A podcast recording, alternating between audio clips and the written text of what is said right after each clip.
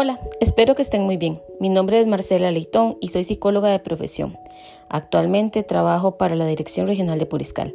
Y el día de hoy te vengo a hablar de un tema súper importante relacionado a la pedagogía hospitalaria.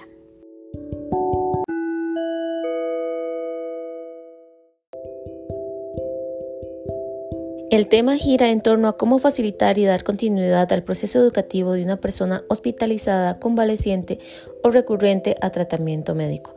Y lo primero que tenemos que tomar en cuenta es la importancia del trabajo en equipo, la comunicación asertiva y efectiva entre las partes, entre los diferentes entornos en los que ellos o ellas se desenvuelven. Por ejemplo, el sistema familiar, el personal médico, el centro educativo en el que esté inscrito o inscrita esta persona estudiante.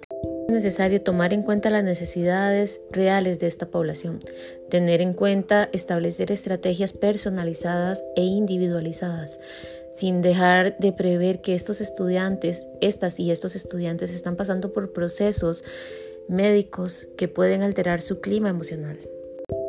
Este trabajo articulado y visualizar al niño, niña o adolescente como un agente activo de este proceso nos permitirá brindarle y dotarle de diferentes estrategias que sean de beneficio para este proceso de enseñanza-aprendizaje tomando en cuenta tanto sus deberes como sus derechos, para poder continuar con su proceso educativo.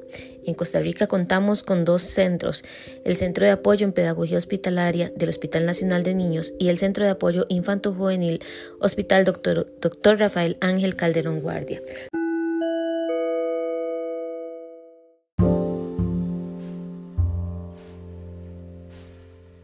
Espero que esta información te haya sido de utilidad. Muchísimas gracias por tu atención y nos vemos pronto.